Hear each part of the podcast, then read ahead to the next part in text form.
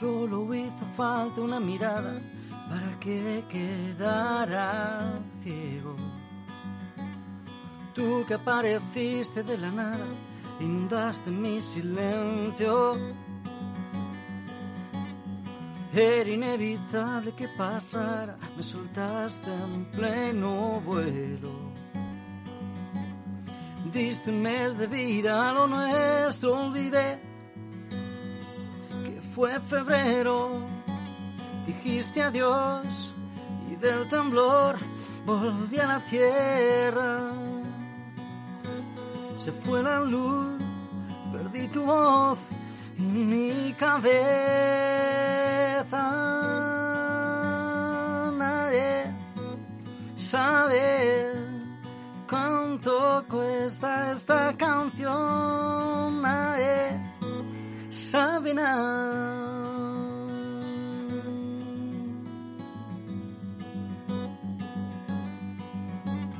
Tengo que ir ligero de equipaje si quiero alzar el vuelo.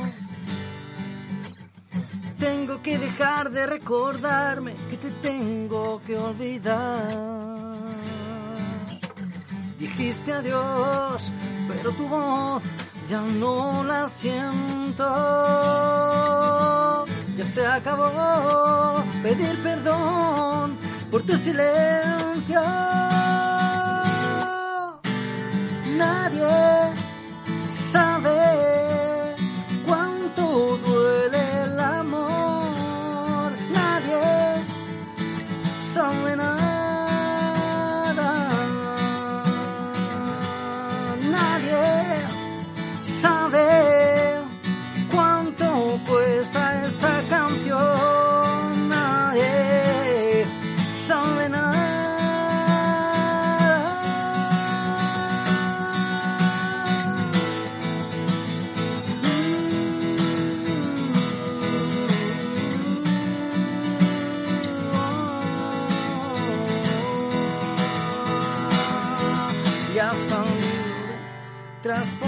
patas arriba todo aquello que importaba para mí. Nadie sabe nada.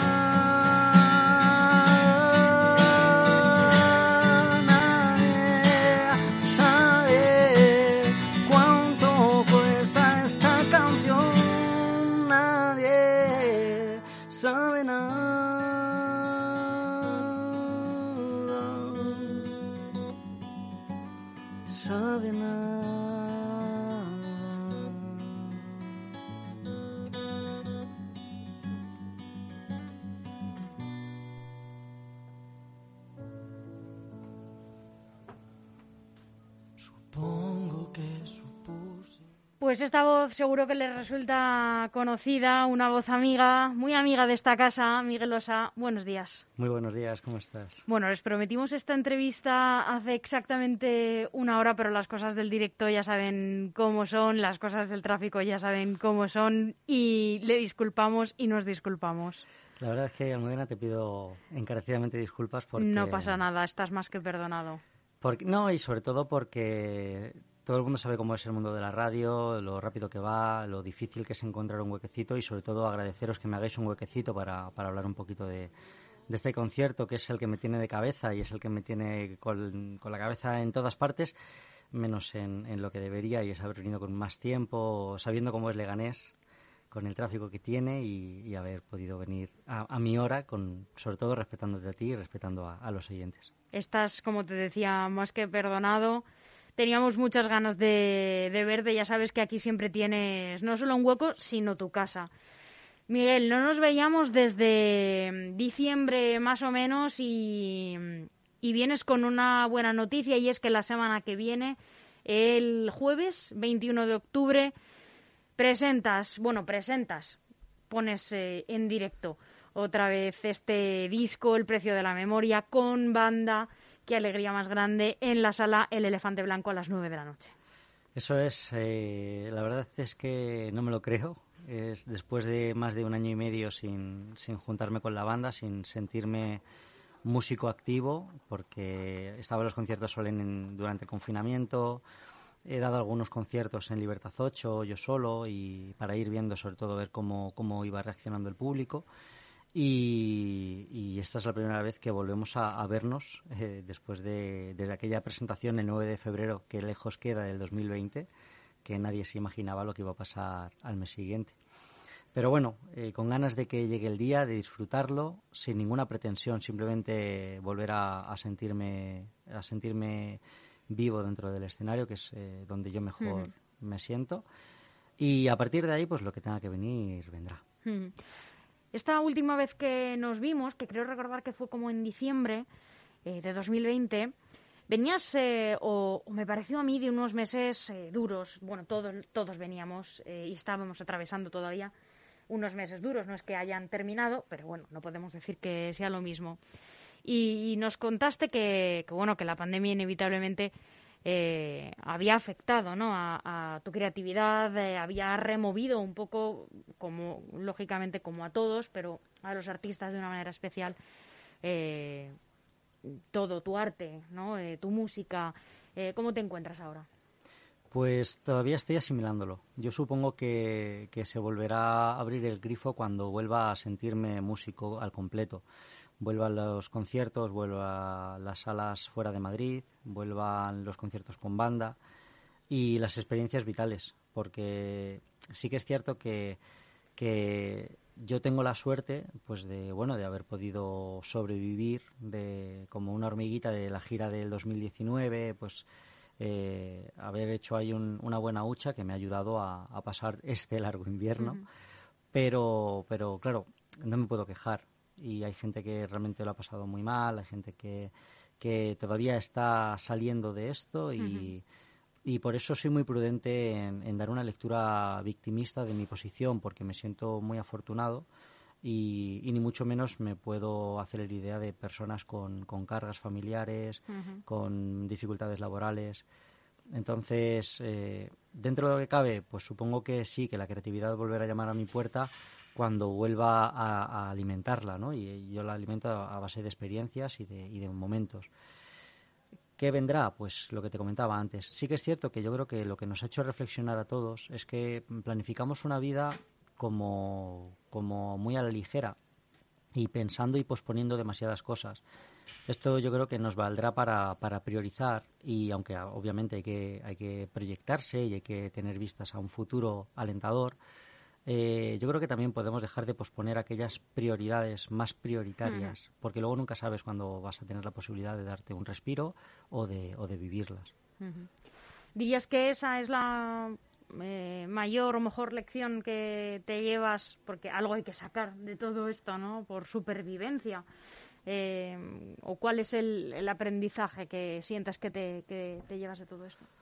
Yo creo que el mayor aprendizaje es el, vivir el, ahora y sobre todo agradecido, porque volvemos a lo mismo. Nosotros, incluso España como país, eh, tiene una fuerte infraestructura, ha habido una vacunación excelente, eh, todo está volviendo a una nueva realidad, que no una nueva normalidad, pero, pero sobre todo hay que hacer una lectura de, de, eso a la hora de mm, los valores vitales, de las prioridades vitales, darles mayor cabida a nuestra vida, porque vivimos a contrarreloj, vivimos del trabajo a casa, de casa al trabajo, dando demasiadas cosas por sentado y cuando fallan esas cosas que damos por sentado es cuando nos damos cuenta de nuestra fragilidad.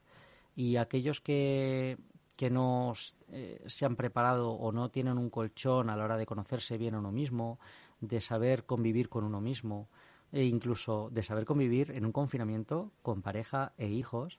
Imagínate esos padres eh, que por suerte o por desgracia tienen a los hijos en extraescolares porque sus trabajos no les permiten estar con ellos encima y, disfrutando de su educación y su, de su crianza, de repente se ven reducidos a 50 metros cuadrados con una mujer que recuerda de cuando se enamoró de ella, pero que desde que se han parado a mirarse a los ojos, lo mismo han cambiado mucho, cualquiera de los dos, y de unos niños que no sabes cómo, cómo atenderles porque antes no lo habías, no te habías parado a pensar cómo podrías hacerlo. Jordi Évole, le preguntó a Pau Donés, y salvando las distancias, entiéndeme la pregunta, a quien yo sé que tú admiras, eh, en esa entrevista última que, todos recordamos y que mm, te rompía las los esquemas pregunta a pregunta, si él estaba enfadado con su enfermedad, ¿no? Y esa pregunta pues la puedes extrapolar a cualquier situación adversa que uno tiene, ¿no? Y que es ajena a, nuestro control, ¿no? La pandemia ha sido una situación que nos ha venido y que ninguno de nosotros ha provocado, pero que nos ha zarandeado a cada uno pues en un sector, ¿no? ¿Te has sentido enfadado con, con la situación? ¿Te has sentido enfadado con la pandemia?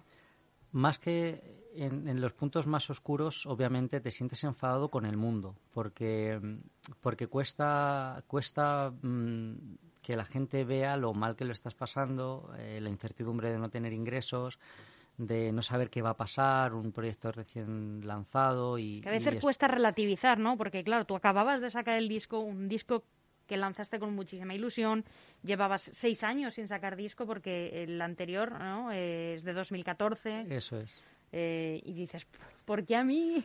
con las ganas que le he echado, con las ganas que tenía de, de llevarlo por toda España. Claro, y luego sobre todo eh, después de ese primer enfado, que es la pataleta de cualquier niño, porque ante la vida todos somos niños y nos comportamos como... somos humanos, Como tal. Sí, pero bueno, la, ese punto de egoísmo. La inteligencia emocional te conduce a que luego ya sientes arrepentimiento y vergüenza. ¿Por qué? Porque, como bien dices, la pandemia no solo me ha afectado a mí, que no soy el centro del universo, y, y sobre todo porque, porque hemos tenido salud, eh, hemos tenido pérdidas que llorar. Eh, al final estamos aquí y podemos seguir y tenemos que estar muy agradecidos a, la vida. Yo me siento muy agradecido que después de más de un año y medio hable con los músicos, con la banda, chicos, ¿qué tal? ¿Cómo estáis? Oye, mira, que estoy dándole vueltas a esto y, que me digan con los ojos cerrados cuando digas. Y eso, y eso es lo que te tienes que, quedar. Entonces, como, como bien dice o decía Pau, eh, nunca te puedes enfadar con aquello que se escapa de de tu auténtico control y responsabilidad porque, porque es absurdo. Entonces, lo único que queda es aprender a sacar dentro de lo que cabe la mejor lectura posible y con la paciencia y con la, y con la perspectiva de que si vives enfadado, vives amargado y luego al final te, te retroalimentas y, y no vas a ninguna parte, te quedas estancado hasta que no eres capaz de estar en paz contigo mismo, que es el objetivo de la vida, vivir en paz contigo mismo, que ya bastante es aguantarse a uno mismo. Se ha hablado mucho de si de todo esto salíamos mejores. Eh, bueno, allá cada uno con, con lo que crea sobre sí mismo. Pero, ¿crees que el mundo de la cultura ha salido mejor? ¿O ha salido distinto? Ha, salido eh, esclarecedora en cuanto al gran espejismo que se vive en torno a ella. Eh, el mundo cultural es un mundo precario y es un mundo muy difícil de llevar a la profesionalización dado que eh, si nos centramos en la industria, es una industria muy cerrada, una industria que apuesta por un producto muy en concreto y un producto de dudosa calidad. Eh, hace poco, eh, Fran Fernández, un amigo compositor, cantautor, comentaba eso, ¿no? De, lo difícil que, era el poner la vida en manos de la cultura. Y yo le contestaba que, que dedicar tu vida a la cultura es un acto de fe, en el cual nadie te garantiza nada y en el cual tú no tienes nada que hacer si la gente no cree en lo que haces. Primero tienes que creer tú en, tú, en ti, en tu proyecto, en lo que tengas que ofrecer, que tenga un sentido, pero sobre todo dependes de que la gente lo crea y lo haga, lo haga, lo lleve a su ámbito, a su entorno, lo comparta y al final entre todos hay una sinergia que te hagan llevar a, a buen puerto. Pero eh, obviamente el sector es súper precario, no hay contratación, no hay soporte, todo lo que nos intentamos hacer un camino aquí, eh, vamos desde la precariedad de, ir de freelance, de ir a cuento y riesgo, a cuenta y riesgo y, sin que nadie, absolutamente nadie, te garantice nada, solamente el público y el boca a boca y que si algún día funcionas bien, pues como todos lo hemos pasado, porque Marwan ahora lo está reventando, Funambulista, Andrés Suárez, Vicky Gastelo, Rosalén, Vanessa Martín, es que todo el mundo ha tocado Libertad 8 cada uno ha venido de su casa. Eh, no todos somos de Madrid. Hay gente que viene de Murcia, hay gente que viene de, Galicia, de toda España. Y vienes a, luchar por un sueño y que, quiera o no la industria, arroparte en su, en su maquinaria. Y sobre todo, que es lo más difícil, que te respete como artista y como creador. Pero ¿crees que em, el que estaba arriba sigue arriba y hay poca apuesta. Sí, eso por supuesto. Tú ten en cuenta que la gente ahora anda recelosa, está volviendo eh, la gente a ir al teatro, ir al cine, eh, a los conciertos, está yendo a los grandes. De hecho, están funcionando muy bien eh, los grandes artistas. Yo di conciertos los, normalmente los jueves porque mi banda tocan con grandes artistas y con ellos toca los fines de semana, entonces no, no, no se pueden quejar. Pero, pero los que estamos ahí, la, la gente a la hora de invertir en descubrir en ver a alguien nuevo, en ver qué me tiene que contar este nuevo chico que tiene ya dos discos, que luego encima escucho los discos y hay detrás una gran producción que hacen que no tengan nada que envidiarle a, lo que está sonando a día de hoy en, las, en los grandes medios de difusión, pues invertir 12, mm, 10 euros, 15 euros en alguien que está emergiendo parece caro y es triste porque no lo es si lo comparamos con que tú te vas a cualquier discoteca que ya vuelven a estar abierto el ocio nocturno y te siguen cobrando tus 12 euros por una copa de garrafón. Bueno, eh, supongo que tenemos todos que hacer un poquito de, hincapié. Primero, yo no puedo regañar a nadie porque no venga a mis conciertos. Pero segundo, sí que lanzo la pregunta al aire de que si te gusta la música o si te gusta algún estilo en concreto, ¿Cuánto hace que no te has parado a intentar descubrir a alguien que no conocieses dentro del estilo musical que a ti te guste? Porque ahí se produce un gran, un, gran silencio, porque no todo el mundo está como para, para, descubrir. Obviamente también es verdad que la situación actual no, no invita a ello, pero, pero bueno, ¿por qué no empezar a abrir un poquito la oreja y dejar de, dejar de lado lo que ya está funcionando para intentar dejarse sorprender con aquello que no sabías que estaba ahí? es un verbo interesante, emerger, mm. ¿no? Porque no sabes cuándo van a dejar de emplearlo contigo. ¿no? Porque de repente ves a alguien que lo está reventando porque ha salido de un concurso y oye, que es súper legítimo, porque son artistas fabulosos que ofrecen un espectáculo fabuloso que no son ni mejores ni peores que el cantautor que lleva un montón de años en una sala. Simplemente son artistas diferentes que a veces se parece que esto es una crítica, pero no lo es. Simplemente cada uno tiene su público, ¿no? No, no, tienes ni por qué compartirlo. Cada uno que elija que para eso la música es así de diversa y, y es fantástico. Y en España por eso hay una, una oferta cultural y musical estupenda, ¿no? Pero eh, ¿Cuándo va a dejar de ser emergente un cantautor que lleva pisando el escenario de Libertad 8 o 15 años y no es emergente un artista que ni siquiera ha sacado un disco? Lleva tres singles, lo que pasa que tiene cada single tres millones de escuchas en un mes y medio en Spotify. Porque al final yo creo que también tenemos que ser justos con, hacia dónde nos queremos encaminar. Eh, yo no puedo criticar que un nuevo talento, eh, antes de empezar la entrevista sonaba Camilo, que es un, chico que surge de un reality mexicano y viene a España con un fuerte empuje, con, temas muy pegadizos y, el chaval tiene muy buena onda y, es que ese es su público y, y chapó. Eh, lo que tenemos que ver es que si yo, por ejemplo, por entrar en ese ámbito tengo que venderle los derechos de mis canciones a, la firma o al sello discográfico que me, que me quiera dar ese soporte, lo mismo ya no, ya no me parece tan, tan bien porque eh, todo el mundo sabe el caso de Taylor Swift, que al final acabó demandando y comprando sus propios temas a su discográfica para hacerlos ella y, muchas veces anteponemos el, el éxito, el éxito más eh, masivo a tu propiedad intelectual como artista. Yo, por suerte o por desgracia, no quiero renunciar a mi esencia. Yo creo que la única pretensión que tengo dentro del mundo cultural es que, la gente cuando escuche o lea a Miguel Osa sea reconocible y digan, este es Miguel Osa. Y, ya está. Y no le pido nada más a, a esto. ¿Por qué? Porque al final te pasa eso. Hay, chavales emergentes que cantan súper bien, pero que hasta que no me dice el locutor quién es, no le identifico o no le diferencio porque me resulta muy familiar a otros muchos tantos que les han enseñado que si quieren estar ahí, que obviamente ahí están, es haciendo un tipo de canción con un tipo de entonación y con un tipo de a un público muy muy muy específico. ¿Que el camino elegido es el más largo? Sí. ¿Que es el que te lleva a llegar a una meta? Yo qué sé. Es que qué meta, qué meta tienes en la vida. Yo quiero ser feliz, yo quiero estar feliz conmigo mismo. Y, y, luego, pues eso, que pasen los años y me sienta que me reconozco, que no, no me he perdido en, en lo que es la parafernalia del postureo, de, de, los likes como locos, de suscríbete a mi canal, porque, porque estás anteponiéndote a ti como individuo a lo que realmente importa aquí, que es que lo que más importa aquí es el mensaje y es el arte y la forma de transmitir un mensaje.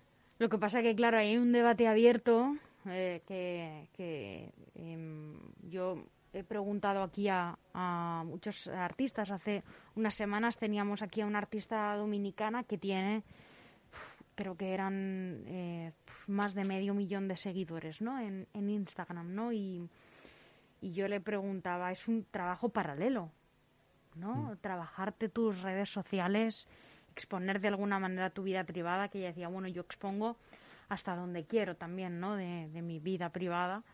Em, pero hasta dónde estás dispuesto a llegar, ¿no? Porque es que ya no se entiende una cosa sin la otra. Renunciar a no trabajarte tus redes sociales como artista, como personaje público, de alguna manera es no estar en el mundo. Eso es, esa es la, la, lectura que tenemos que hacer todos. Obviamente, eh, yo también porque soy en ese caso muy tradicional, me da mucha pereza el, mundo el mundo de redes sociales, pero entiendo que tengo que estar ahí. Entiendo que, que yo, por ejemplo, todas mis publicaciones en redes sociales son en torno a mi vida prácticamente profesional. Muy contadas ocasiones cuento algo de vida privada, pero pero porque sí que sí que es cierto que, que, es lo que te comento. Yo creo que ya en ese target de, de, compartirlo absolutamente todo con un público que necesita ávido de noticias yo no estoy en ese punto porque tampoco tampoco como tampoco como gente. De hecho siempre estoy en, en, en la lucha constante de, de captación pero desde un punto de vista sincero, es decir, yo soy como soy, yo no quiero no quiero tener una cuenta abultada de seguidores en redes si luego yo no soy capaz de llenar con una décima parte de todos esos seguidores en un concierto. Sería absurdo. Entonces, el objetivo es encontrar eh, un camino que sea lo más veraz posible y, lo más lógico a mi forma de entender este tanto este proyecto como este estilo de vida, porque no deja de ser un estilo de un estilo de vida de ir con la sinceridad, con la sencillez de decir, pues mira, solo soy un chico que hago canciones, no esperes nada más, no esperes eh, fuegos artificiales, pero ojalá que por un momento escuches una canción o leas un texto mío y ahí tú estés conectado, te toque y digas, hostia, pues esto lo he llegado a pensar o, ha dado con la tecla y de dónde, de dónde salió este chico que, que espérate que si descubro más y veo por dónde va, lo mismo me, me interesa lo que me, lo que me propone. Tanta sinceridad que es curioso porque uno entra en tu web y, encuentra mucha información, tanta que, mm, que hasta, hasta está el porqué de las canciones. No solo la letra, hmm. sino el porqué. ¿Por qué contarlo? ¿Por qué no dejar que sea el público el que interprete y el que y que le dé su propio porqué. Sí, porque luego al final, eh, quieras que no, bastante que la gente entra en la web, eh, bastante que la gente agradece mucho el diseño, porque al final es una página que, que como soy un cantautor pobre, pues me, gestiono yo y me la hago yo y todo mi proyecto yo me lo guiso, yo me lo como. Es curioso porque a veces entras en las de grandes artistas y, son un laberinto. Hmm, porque no las hacen ellos. Entonces ahí volvemos a lo mismo, es como las redes sociales. Les da igual, es que igual no entran nunca. bueno, igual no, seguro. Claro, hay grandes artistas que contratan a gente para que conteste por ellos en sus redes sociales. Eh, ojalá llegue el día en el que yo no dé abasto para atender un, un Messenger privado o un Instagram privado o, cualquier tipo de interacción con, con alguien que me descubra.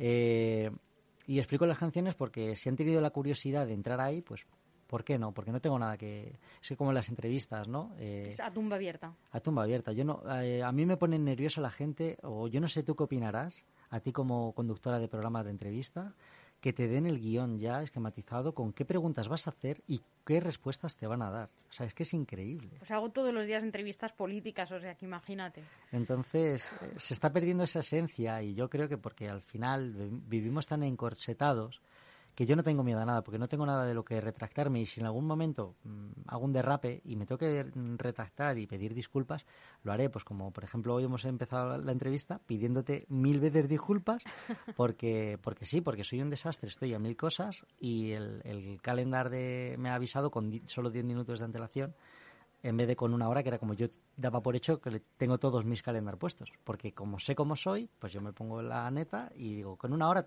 llego bien a cualquier lado. Pues bueno, pues eh, lo hablas, lo comentas, no tengo ningún problema en, en, decir que, que, ojo, que una cosa es lo que te vende la televisión, lo que te vende las redes sociales eh, tipo Instagram, que se nutre mucho de imágenes muy filtradas. No, yo soy, yo soy como soy, yo soy Miguelosa y entiendo esto que yo creo que si puedo conectar con la gente es a través de eso, de, de lo que yo considero mi verdad y ser lo más fiel posible a, a, mí mismo y al respeto que tengo tanto al oficio como a todos los que me dais cabida en él, que en este caso pues ya sabes que lo muchísimo que te adoro después de tantos años compartiendo contigo entrevistas. Es mutuo, es mutuo. Miguel, ¿qué nos vamos a encontrar el jueves en la sala El Elefante Blanco? Que por cierto es nueva esta sala porque yo... Mmm, también es verdad que llevo desconectada de, He ido a pocos conciertos, la verdad. He ido, a, he ido a alguno en este tiempo, pero he ido a pocos, pero esta sala no la conozco. Es como muchas salas, ha ido cambiando de nombre mucho. Ah, es una sala reconvertida. A lo largo del tiempo. De hecho, ellos empezaron, ya estaban empezando a programar antes de la pandemia para 2019, ya estaban programando. Desconozco si en 2018 ya existía como tal. Y, bueno, pues tengo un, gran amigo, Rubén, que es el programador de, de, varias salas, y él empezó en la Dogan Roll, y, que era donde yo tocaba en Madrid. Y, y, se lo dije, oye Rubén, estoy hablando con los chicos y nos apetece juntarnos, vernos, ver qué tal nos va, y ya de paso pues dar un concierto y me propuso esta, esta sala que está en, en, el barrio de Prosperidad en, Madrid. Santa Hortensia. En Santa, Hortensia. Santa Hortensia. Eso es, ahí al lado de Metro Alfonso XIII. y, y, ya está, y surgió, ¿por qué no? Eh, obviamente, pues el miedo ¿no? de todas las salas, eh, son de las pocas que están empezando a programar.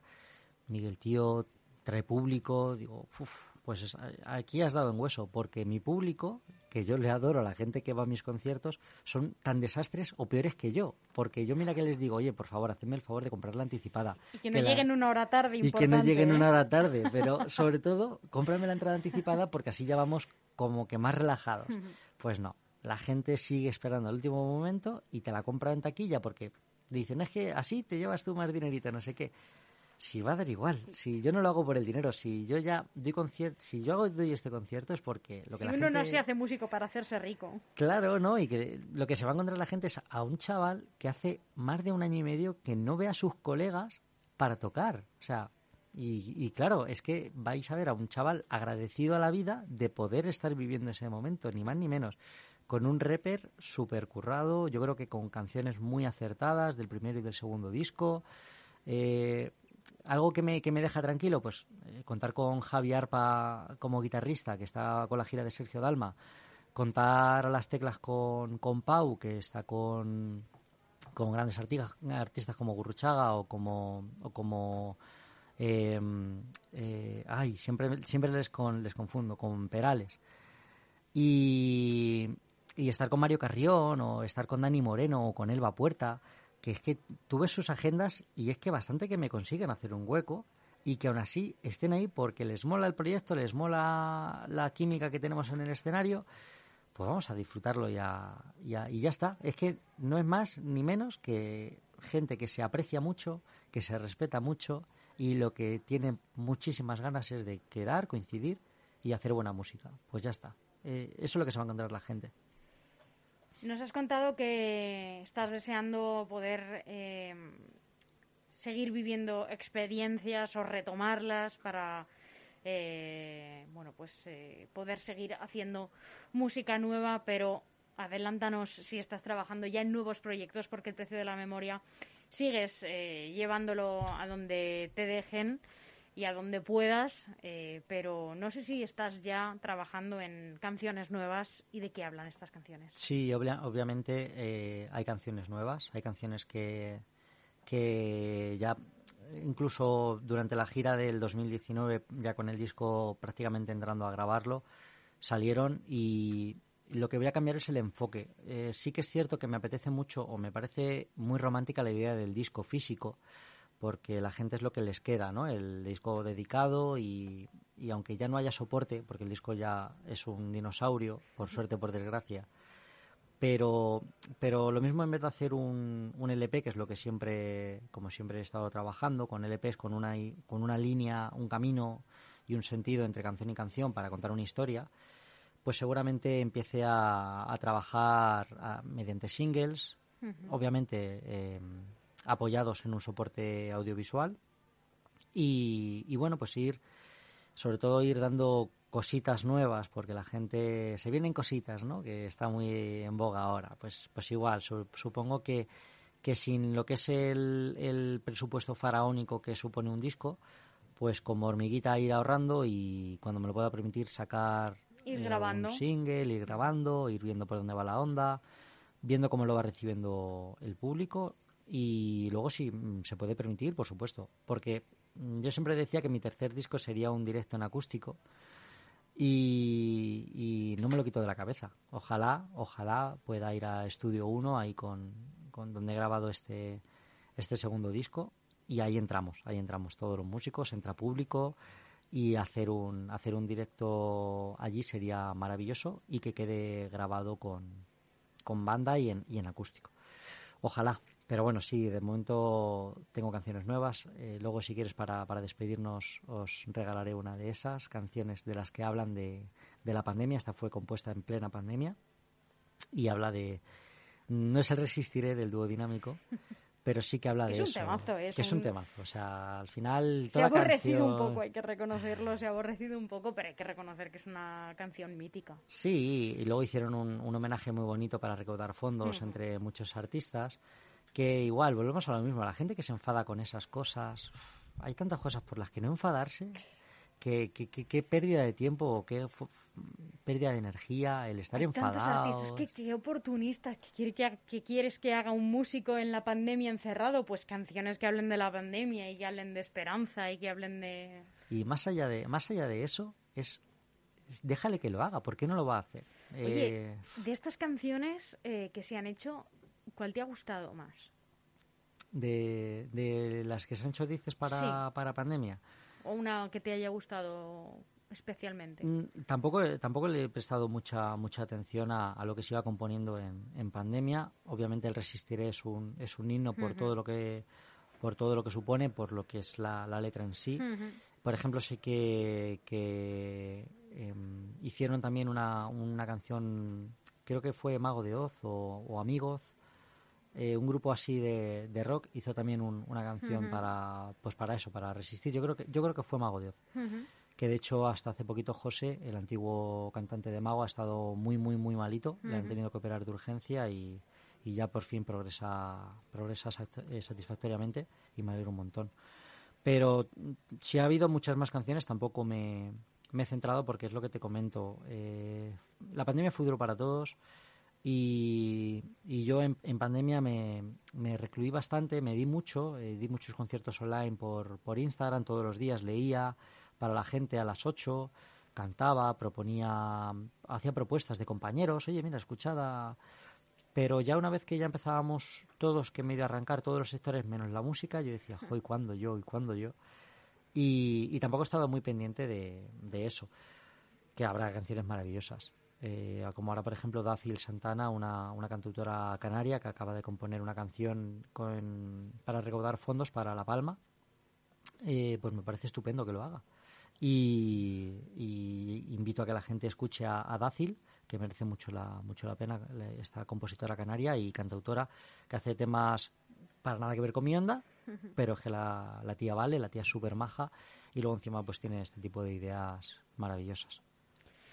Pues eh, Miguel, yo estoy deseando volver a escucharte y después eh, voy a querer que, aunque las redes sociales eh, no sean tu cosa más favorita, nos recuerdes dónde seguirte, sobre todo para no perderte la pista y, y nada, volver a recordar dónde va a ser el concierto, el precio de las entradas para que la gente sepa que pueden comprar la anticipada, pero bueno, después de, después de ti, después de tu canción, por favor. Ah, vale, vale, pues eh, esto Para es... cerrar. Esto es Luciérnaga Eclipsada. Yo siempre que compongo... Te dejamos que afines. No, no, no, no, es que yo desafino la guitarra. Siempre Ah. desafino una cuerda porque cuando compongo canciones que me que me tocan, Qué curiosidad, que, que- que me hacen estar, que- no sé si te pasa alguna vez que estás en, em, en de sintonía con, con tu entorno, no, no encajas, algo no va bien, pues yo soy esa cuerda que está desafinada, pero que cuando encuentra cuál es su sitio y sabe que tiene que estar así, que no pasa nada por estar así, empieza a sonar bien y empieza a sonar armónico. Y bueno, pues esto es Luciérnaga Eclipsada y es un- una canción que, que al final quiero regalar a todos los que la han pasado mal durante, durante la pandemia. Cuando quieras.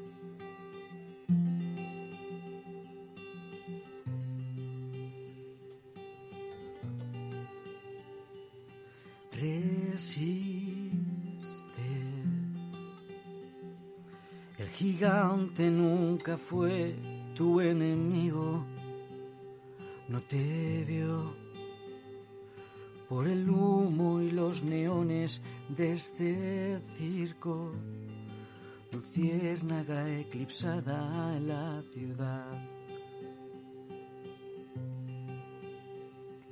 resiste. Gigante nunca fue tu enemigo, no te oyó por las fábricas clonando con su ruido. Cigarra que no tiene a quien cantar. y aplaudieron en tu ocaso mientras tú te derrumbabas. SOS sin descanso no entendieron tu llamada. Esperaste demasiado de quien no valora nada.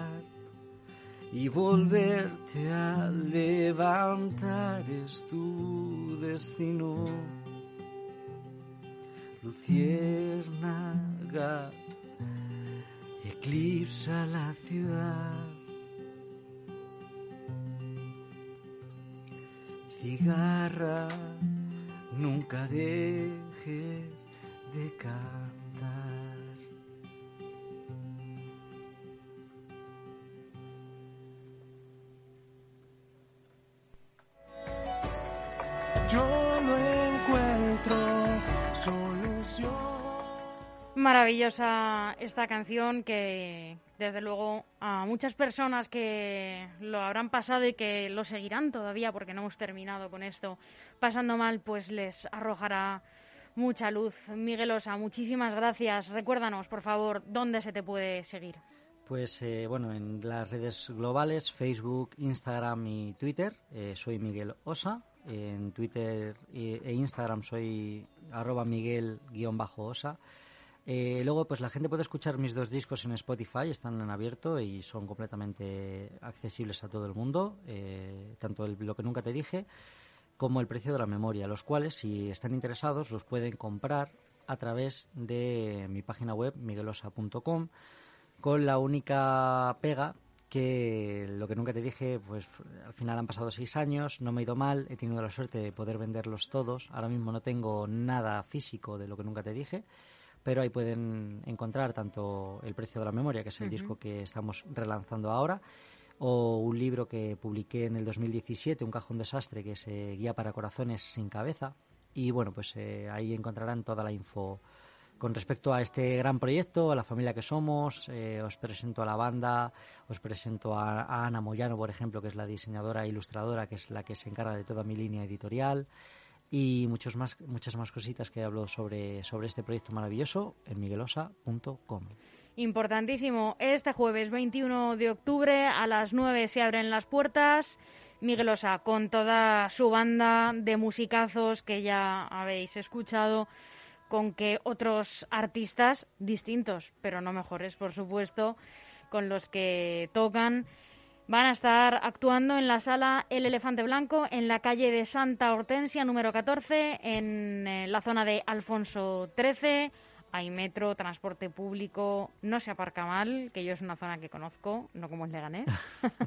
Vayan con tiempo, pero pueden comprar la entrada anticipada para no quedarse sin ella por 12 euros o 15 si la compran en la puerta.